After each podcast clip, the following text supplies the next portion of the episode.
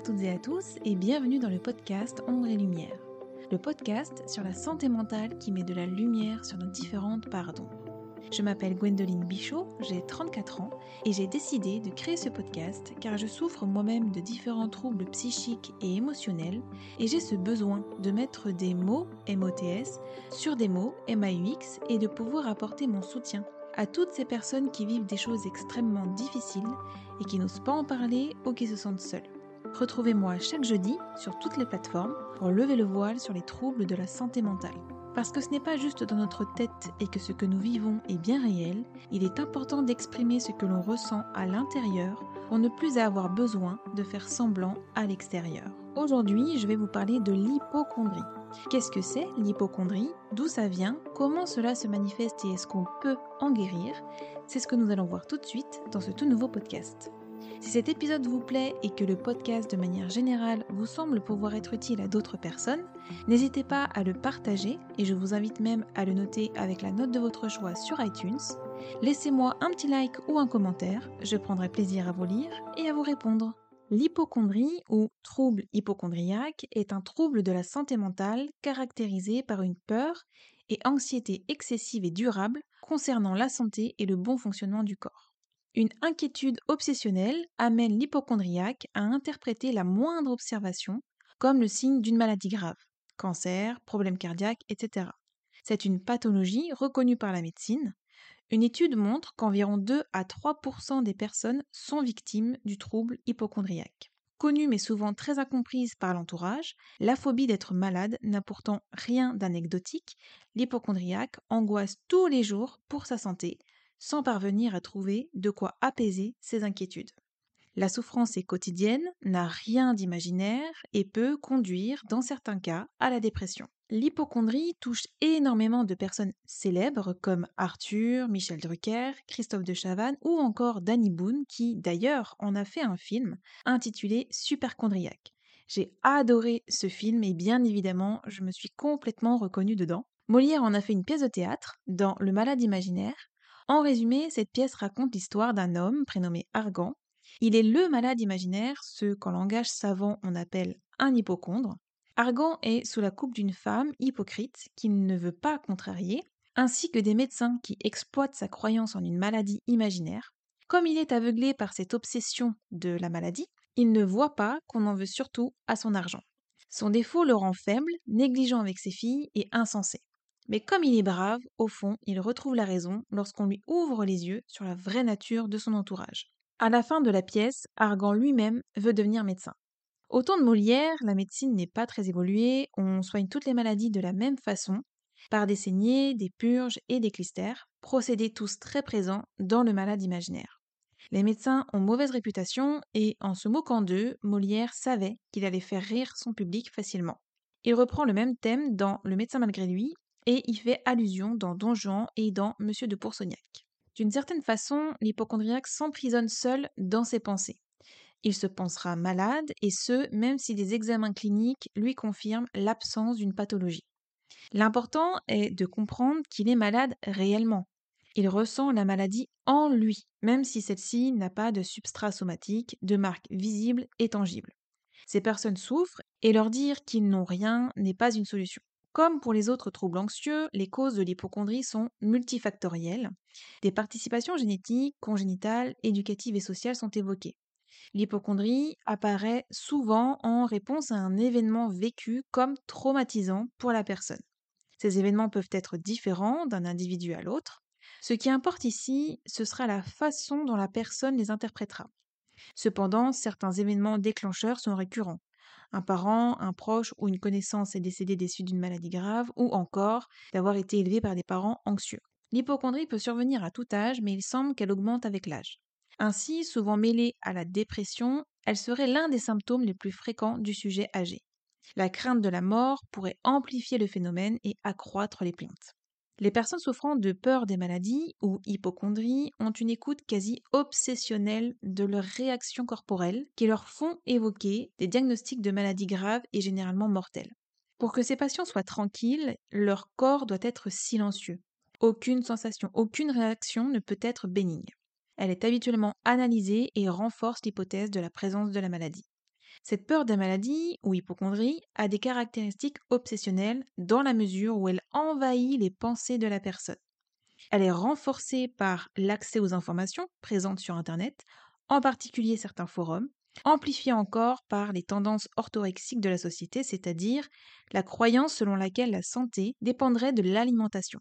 Ainsi, certaines personnes souffrant d'hypochondrie ont l'impression que de la graisse peut se déposer sur leur vaisseau après avoir mangé un gâteau. Cette peur peut être calmée momentanément par un bilan clinique prescrit par un médecin compatissant, mais là encore, si le médecin ne peut rassurer le patient, en particulier s'il émet le moindre doute sur le résultat d'un examen, le patient repart dans ses angoisses. Paradoxalement, il peut arriver qu'un diagnostic d'une maladie redoutée calme l'hypochondriaque car sa souffrance vient plus du doute et de la peur de passer à côté d'un diagnostic grave. Le diagnostic peut le rassurer car il découle sur un traitement. La peur de maladie ou hypochondrie est souvent accompagnée d'autres symptômes anxieux, une panique, une anxiété généralisée, voire une dépression. Les hypochondries névrotiques ou anxieuses peuvent être traitées. Un suivi par un professionnel de la santé mentale est nécessaire. Toutefois, un tiers des personnes resteront dans cette zone hypochondriaque toute leur vie. Le traitement de l'hypochondrie repose essentiellement sur un abord psychothérapique. Les psychothérapies cognitives et comportementales sont particulièrement recommandées, mais la volonté de guérir conditionne avant tout la réussite d'une telle entreprise. D'autres abords peuvent aussi avoir leur place, comme le MDR par exemple, à mon sens, je ne sais pas si on peut vraiment en guérir, mais on peut essayer de jouer sur l'humour pour fermer un peu le clapet à la petite voix intérieure lorsqu'on l'a repérée parce qu'elle a éveillé une angoisse suite à l'apparition d'un symptôme ou d'un ressenti. Comme je le disais précédemment dans d'autres podcasts, j'ai grandi avec des parents anxieux, ce qui fait que je suis devenue moi aussi très anxieuse, donc je pense que ça n'a pas aidé. Mais j'ai commencé, je pense, à être hypochondriaque lorsque j'ai pris conscience que j'allais mourir un jour. À ce moment-là, j'étais en classe de quatrième et un jour, avec mon professeur de français et ma classe, nous sommes allés au cinéma pour voir un film de 1992 intitulé Le Petit Prince Adi, avec Richard Berry et Anémone. En résumé, ce film parle d'une petite fille de 10 ans qui s'appelle Violette, qui est élevée par sa grand-mère et qui voit ses parents divorcer un week-end sur deux. Suite à des maux de tête répétés, elle doit subir des examens médicaux. Les résultats montrent que Violette a une tumeur au cerveau et que ses jours sont désormais comptés. Cette petite fille me ressemblait tellement au même âge que j'avais l'impression de me voir moi à l'écran. Je me souviens que dans le film, elle se prend des réflexions de ses parents et je me prenais les mêmes réflexions dans la vie. Donc vraiment, j'avais l'impression que c'était moi, cette petite fille. Ce film m'a énormément impacté.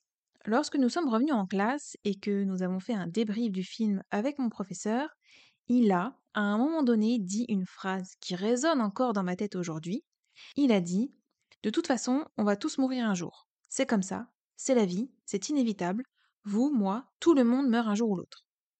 À la fin de sa phrase, j'ai commencé à manquer d'air. Je me sentais pas bien. C'était comme si le sol était en train de s'écrouler sous mes pieds. J'ai pris conscience, à cet instant précis, qu'un jour, moi aussi, je disparaîtrais. Je ne m'en étais en fait jamais préoccupé avant. À 14 ans, on ne pense pas à ça. Je n'en avais donc jamais vraiment eu conscience jusqu'à ce moment-là. J'avais déjà été à des enterrements, mais je ne m'étais jamais dit qu'un jour, moi aussi, je partirais. Comme si ça n'arrivait qu'aux autres. Petit à petit, après ce jour-là, j'ai commencé à avoir des angoisses. Surtout le soir quand j'allais me coucher. Je me rappelle qu'un soir, j'étais allongée dans mon lit et je me disais, purée, un jour je vais mourir. Un jour, tout ce que je vois, tout ce que j'entends, tout ce que je sens, toutes les personnes que j'aime, tout ça, ça va s'arrêter. J'ai fermé les yeux, j'ai bouché mes oreilles, j'ai arrêté de respirer et je me suis imaginée dans un cercueil sous terre enfermé. Quelques secondes plus tard, bien évidemment, j'ai rouvert les yeux parce que mon cœur euh, bah, s'était mis à accélérer et euh, je commençais à me sentir pas bien, je commençais à sentir une panique m'envahir. Je me suis levée de mon lit et je suis allée me réfugier dans les bras de mon père. Je tremblais de peur, j'étais terrifiée. Il m'a demandé ce que j'avais, j'ai dit que j'avais simplement fait un cauchemar. Quelques semaines plus tard, j'ai fait un malaise en classe. J'avais la tête qui tournait et je me sentais bizarre. Je suis allée à l'infirmerie, puis mon père est venu me chercher. Je suis allée chez le médecin et il m'a dit que j'avais une bronchite, sauf que je ne toussais pas et que je n'avais pas de fièvre. Un soir, je pleure et je n'arrive plus à m'arrêter. J'ai peur d'avoir une tumeur au cerveau, exactement comme dans le film que j'avais été voir au cinéma, car j'avais les mêmes symptômes que la petite Violette. Mes parents, voulant un deuxième avis, euh, m'emmènent chez un autre médecin parce qu'ils voyaient très bien que euh, je n'avais pas de bronchite. Je suis en pleurs dans le cabinet et j'explique au médecin que j'ai la tête qui tourne et que je veux absolument que ça s'arrête. Elle a demandé à ma mère de sortir pour que je me retrouve seule avec elle. Elle me demande s'il se passe quelque chose à la maison ou à l'école. Je lui dis que non. Ma mère est revenue et, conclusion du rendez-vous, je n'avais effectivement pas de bronchite et il fallait que je fasse une prise de sang. Puis nous sommes rentrés à la maison. J'ai passé la prise de sang et verdict, j'avais une très grosse anémie puisque j'étais à 3 au niveau du taux de ferritine, alors qu'il faut être au minimum à 20 pour être dans la normale. On me prescrit du fer en poudre à prendre matin et soir pendant plusieurs mois, le temps que mon taux de ferritine remonte, et je dois manger beaucoup de viande rouge. Mais je ne me remets pas de mon état, je ne comprends pas ce qui m'arrive, je pleure, j'ai peur, je ne fais que penser à ce film et me dis que je suis sûre d'avoir la même chose, que ce n'est pas juste une anémie. Je finis par faire une dépression. J'ai même été hospitalisée deux jours car je ne voulais plus aller en cours parce que j'avais peur de faire un malaise devant les autres. J'ai fini par faire des cours par correspondance. Depuis ce fameux jour où je suis allée voir ce film et où mon professeur de français m'a fait prendre conscience que je ne serais pas éternelle, il y a vraiment eu un avant et un après. Tout a changé après ça et pas dans le bon sens. Ma dépression faisait que je n'avais plus le goût de rien, j'avais même des idées suicidaires, mais je vous parlerai de la dépression dans un prochain podcast. C'est donc à ce moment-là que dès que j'avais le moindre truc, j'avais peur que ce soit un truc grave, donc je fonçais directement chez mon médecin dès que j'avais peur de quelque chose. Ça m'arrivait même d'y aller plusieurs fois par semaine. Le symptôme est toujours la porte d'entrée vers le médecin. Quand j'avais un truc, j'étais paniquée et il fallait que je prenne rendez-vous chez le docteur pour me rassurer. Dès que le rendez-vous était posé, déjà, ça m'enlevait une angoisse. Bien sûr, certains médecins ne m'ont pas toujours prise au sérieux, voire même se sont carrément moqués de moi parfois. Par exemple, un jour où je devais me rendre chez le médecin pour faire un vaccin, je n'ai, à cause de mon hypochondrie, pas arrêté de lui poser des questions sur les symptômes que celui-ci pouvait possiblement me provoquer et qui me faisaient grave flipper. Et bien sûr, le médecin se moquait un peu de moi et il me voyait paniquer pour rien, entre guillemets. Pour lui, c'était rien, mais pas pour moi. Un autre exemple aussi, un jour, je me suis rendue chez une neurologue pour des symptômes assez bizarres dans les pieds et les jambes, et au bout de quelques minutes de consultation, quand je lui dis que j'avais peur d'avoir une sclérose en plaques, elle m'a sorti Vous n'allez pas avoir toutes les maladies du monde quand même. Encore une fois, j'avais le sentiment de ne pas être prise au sérieux et je suis repartie énervée. Chaque jour, je prenais ma température même sans être malade parce que j'avais peur d'avoir de la fièvre. Parce que je me disais que si j'avais de la fièvre, c'était que j'avais quelque chose de grave. J'avais tout le temps peur d'avoir un AVC ou une sclérose en plaques ou de faire un arrêt cardiaque, etc. En fait, comme on peut avoir un truc qui semble banal alors qu'en fait c'est plus grave que ce qu'on croit, ça me fait super peur et du coup je suis constamment à l'affût du moindre petit truc qui m'arrive. Chaque fois que j'entendais dans mon entourage, par exemple, que quelqu'un était à l'hôpital ou que quelqu'un avait eu un grave problème, etc., je montais directement en pression et je tremblais de tout mon corps. On m'a aussi fait peur quand j'étais petite, quand je devais aller chez l'orthodontiste pour me faire poser un appareil dentaire. Je me souviens qu'on en discutait avec ma famille à table chez ma grand-mère, euh, parce que mes cousins, mes cousines, eux, avaient déjà leur appareil dentaire de poser, donc on, en discutait. Et je me souviens que mes cousins et mes cousines m'ont fait peur en me disant que euh, l'appareil, ça coupait les lèvres, que j'allais saigner, que ça faisait mal, que ça gênait pour avaler, pour manger, pour respirer. Ils m'ont fait tellement peur, en fait, que je leur disais d'arrêter, mais ils continuaient. Et du coup, je suis partie en, crise d'angoisse. Et mes parents n'étant pas là, c'est dans les bras de ma grand-mère que je me suis réfugiée. Le jour où je me suis rendue chez l'orthodontiste pour me faire poser l'appareil, je me suis souvenue de tout ce qu'il m'avait dit et j'ai fait une crise de panique dans le cabinet. Je ne voulais pas qu'on me pose l'appareil. Au final, on me l'a quand même posé et je suis ressortie de ce rendez-vous complètement épuisée. Une autre fois, alors que j'étais en voiture avec mes cousins, on discutait et je ne sais plus pourquoi, mais ils m'ont dit que moi j'irais en enfer. Que, parce que comme je faisais que de mentir tout le temps, les gens qui mentent ils vont en enfer, donc moi aussi j'allais aller en enfer quand je mourrais. Je leur ai dit que ça n'existait pas l'enfer et ils me disaient si si tu verras il y a plein de flammes là-bas c'est horrible il fait tout noir il y a des monstres etc. Et ils me disaient si tu ne nous crois pas tu n'as qu'à demander à maman donc leur maman euh, ma tante à moi en gros. J'ai donc demandé à ma tante qui était assise devant si c'était vrai que si on ment, on va en enfer et que l'enfer, ça existe Et elle m'a répondu que oui. Depuis, j'avoue que ça me fait super peur et du coup, le fait d'avoir peur de mourir fait que j'ai peur d'avoir une maladie grave et de mourir. Pour ma part, j'ai peur d'avoir une maladie grave, mais j'ai aussi peur d'avoir un problème qui pourrait me faire mourir sur l'instant. Par exemple, de m'étouffer en avalant quelque chose et que ça passe pas par le bon tuyau. Par exemple, un jour, j'ai pris un bonbon dur avant de partir au collège, et en levant la tête pour regarder l'heure sur l'horloge au-dessus de la porte, le bonbon est parti dans ma gorge et y est resté coincé. Je me suis penchée en avant en faisant signe à mon père que j'avais un problème. Il ne comprenait pas. Je me suis redressée du coup, et d'un coup, le bonbon a glissé dans mon ventre. J'étais complètement paniquée, je tremblais, je pleurais, je n'étais pas bien du tout. J'ai essayé de me calmer et je suis allée au collège, mais j'ai fait une crise d'angoisse là-bas, car j'avais l'impression de manquer d'air. J'avais la sensation que j'avais toujours le bonbon de coincé dans ma gorge. Ma mère est venue me chercher et je suis rentrée chez moi en pleurs. Suite à ça, chaque fois que je devais manger, j'étais angoissée à chaque bouchée que je devais avaler, car j'avais peur que ça reste coincé de nouveau. Depuis cet événement, je ne peux pas avaler de comprimés. Chaque médicament que je devais prendre devait être en sachet ou en sirop. Et là encore, les médecins me trouvaient chiante parce que j'étais difficile, on va dire, à soigner. Chez moi, l'hypochondrie se manifeste aussi si par exemple je suis en contact avec quelqu'un qui est malade je vais avoir l'impression de moi aussi être malade. Je peux parfois même carrément ressentir les symptômes de la personne malade. Est-ce que vous vous souvenez lorsque vous étiez au collège et que vous entendiez dire qu'il y avait des poux dans votre collège ou dans votre classe Est-ce que vous aviez l'impression d'avoir tout à coup des poux, vous aussi? Est-ce que ça vous grattait même carrément la tête? Eh bien là, c'est la même chose. Si je suis en présence de quelqu'un qui a la grippe, je vais être attentive à si j'ai le moindre symptôme. Je vais mettre ma main sur mon front pour voir si je n'ai pas de fièvre. Je vais regarder ma gorge dans un miroir pour voir si elle n'est pas rouge. Je vais guetter la moindre petite courbature. Et en fait, quand je vois qu'une personne est malade et que je dois passer un peu de temps avec elle, euh, bah parce que j'ai pas le choix, parce qu'on est en train de manger tous ensemble et que bien faut bien que je subisse en gros la personne qui est malade, je vais faire attention à ne pas être à côté d'elle, à ne pas lui parler en face à face, pour ne pas qu'elle me postillonne dessus, pour ne pas qu'elle postillonne dans mon assiette. Si elle touche à des choses sur la table, je vais pas toucher à ces mêmes choses parce que je vais avoir peur que ces microbes basculent sur, euh, sur mes mains, etc. Donc je suis hyper vigilante et je suis hyper attentive et je ne profite pas du tout de mon moment puisque je, je guette en fait que la personne qui est malade et j'évite le plus possible d'être avec elle. Dans ma table de nuit, j'ai un petit panier en osier dans lequel il y a un stéthoscope, un thermomètre, un oxymètre et un tensiomètre. Ça m'arrive de temps en temps de prendre mes constantes pour voir si tout va bien. Je les prends aussi quand je fais une crise de panique à force d'être hypochondriaque et d'avoir peur de tomber gravement malade, j'ai fini aussi par avoir peur de toutes les maladies en général, même celles qui ne sont pas graves, et je souffre donc en plus de l'hypochondrie, de nosophobie et de thanatophobie. La thanatophobie est la peur de la mort et la nosophobie, c'est la peur de contracter une maladie. Je vous ferai un podcast sur chacune de ces phobies.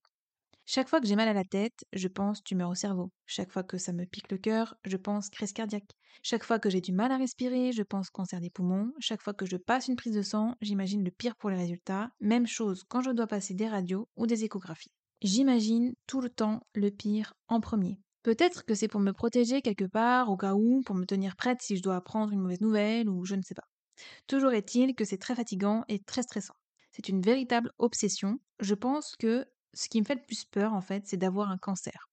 C'est la peur de tomber gravement malade et que tout s'arrête qui domine. La peur que l'on ne puisse tout à coup plus faire ce qu'on aime, ne plus profiter de la vie. La peur de mourir trop jeune et de ne pas avoir eu le temps de faire ce que l'on aurait voulu et de partir avec des regrets. C'est une anticipation de la peur de devoir quitter subitement ce monde.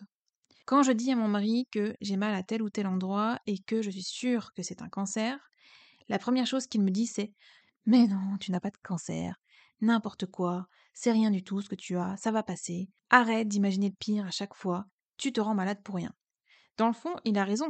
Mais c'est plus fort que moi. Je ne peux pas m'en empêcher. Je suis persuadée, à chaque fois, que ce que j'ai, c'est grave. En fait, c'est comme si on vivait avec une épée de Damoclès au-dessus de la tête. C'est insupportable de toujours penser au pire. Ça nous fatigue, nous, mais pas que, puisque ça fatigue aussi notre entourage. Comme je vous l'ai déjà dit dans un précédent podcast, j'ai un problème de santé et je devrais normalement me faire opérer, sauf qu'avec mon hémétophobie, mon agoraphobie, mon hypochondrie et j'en passe, je n'y arrive pas. De plus, ce qu'on doit m'enlever devrait être analysé et là encore, j'ai peur que l'on m'annonce que c'est un cancer. Toute cette histoire me bouffe, m'angoisse et prend toutes mes pensées. Je pense que la plupart de mes crises d'angoisse viennent de cette épreuve que je n'arrive pas à surmonter. Ce qui est bizarre, c'est que d'un côté, on a ce besoin constant d'être rassuré sur notre vie, d'être rassuré que l'on n'est rien, et de l'autre, on a aussi peur que le médecin nous annonce qu'effectivement on a bien une maladie grave. Et depuis ce jour où on m'a annoncé que je devrais forcément me faire opérer un jour à cause de mon problème, je ne vais pratiquement plus voir de médecin parce que j'ai à nouveau peur qu'on m'annonce une mauvaise nouvelle. En fait, les médecins qui autrefois me rassuraient sont maintenant devenus une source d'angoisse intense et je les évite le plus possible. Il y a aussi une chose que je faisais avant mais que je ne fais plus maintenant, c'était d'aller voir sur internet quand j'avais quelque chose pour voir ce que ça pouvait être. Mais le fait de voir que ça pouvait être beaucoup de choses et même quelque chose de grave, bah ça suffisait à me déclencher des crises de panique avec tremblements, pleurs, tachycardie, souffle coupé, etc. Les médecins m'ont dit d'arrêter de regarder sur Internet car sur Internet, il y a de tout et que chaque être humain est unique, donc il faut prendre au cas par cas. Du coup, je ne le fais plus et si vous le faites, je vous conseille de ne plus le faire car ça fait beaucoup plus de mal que de bien. Et si vous voulez être rassuré, dirigez-vous plutôt directement vers un médecin. Je ne peux absolument pas regarder des séries comme Doctor House, Grey's Anatomy ou encore Good Doctor toutes ces séries sur la santé ne font qu'augmenter mon anxiété et je peux potentiellement faire une crise d'angoisse rien qu'en regardant ce genre de séries. Pour les personnes qui pensent souffrir d'un trouble hypochondriaque mais qui n'en sont pas sûres, sachez qu'il existe un test pour le savoir. C'est le test Whiteley. Et si vous répondez oui à au moins 8 questions, c'est probablement que vous êtes hypochondriaque. Vous pouvez trouver ce test sur Internet. Le comportement qu'il faut adopter avec un hypochondriaque, c'est que, premièrement, lui dire des choses comme tu penses qu'à toi. Tu es trop hyper centré. Pense à autre chose. Tu n'as rien. C'est dans ta tête, etc. Ça, c'est particulièrement à éviter parce que ça ne les aide pas du tout. Il faut rester sur le fil entre dire je t'entends, je comprends, je vois bien que c'est difficile pour toi, mais je t'assure que tu n'es pas malade et que si tu as besoin d'être rassuré, tu peux aller voir un docteur. Et ne pas trop couver la personne, car là non plus, ça ne les aide pas. Si vous n'arrivez pas à en parler à vos proches par peur, par crainte du jugement ou de ne pas être compris, comprise, c'est complètement normal et humain. Vous pouvez leur partager ce podcast si vous voulez pour qu'à travers moi, ils entendent ce que vous n'arrivez pas à leur dire. Ce podcast est justement fait pour libérer la parole, pour dire tout haut des choses que d'habitude nous préférons taire. D'ailleurs, j'aimerais beaucoup échanger avec vous au travers d'un live via mon compte Instagram sur ce sujet parce que je sais à quel point c'est difficile d'en parler et à quel point on peut se sentir seul. Donc si ça vous dit, je vous invite à me suivre là-bas. Mon compte c'est Gwendoline Bichot, tout attaché et en minuscule. Voilà, c'est tout pour cet épisode. Merci de m'avoir écouté. J'espère que ce podcast sans filtre vous a plu, qu'il vous a aidé. Je vous envoie plein d'amour, prenez soin de vous et je vous dis à jeudi pour une prochaine écoute. Bye